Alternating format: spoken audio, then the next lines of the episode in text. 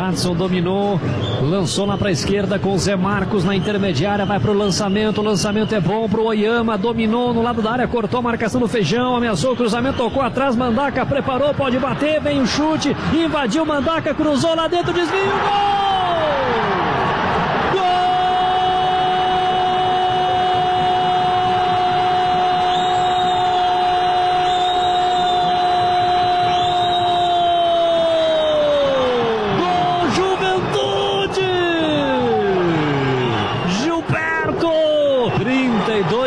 Minutos e meio. Na boa jogada do Mandaca. Tá lá o camisa 9 dentro da pequena área. Para desviar e mandar para o fundo da rede. Para empatar o clássico. O Juventude tentava, buscava e consegue o empate com ele.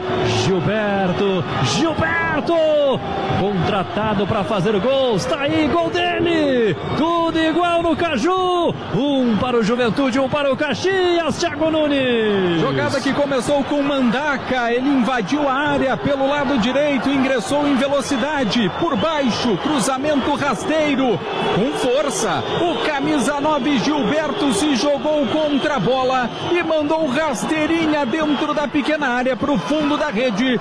Explosão total do torcedor jaconeiro. Tá tudo igual clássico Caju. Juventude 1, um, Caxias também um. Gilberto é o nome do gol.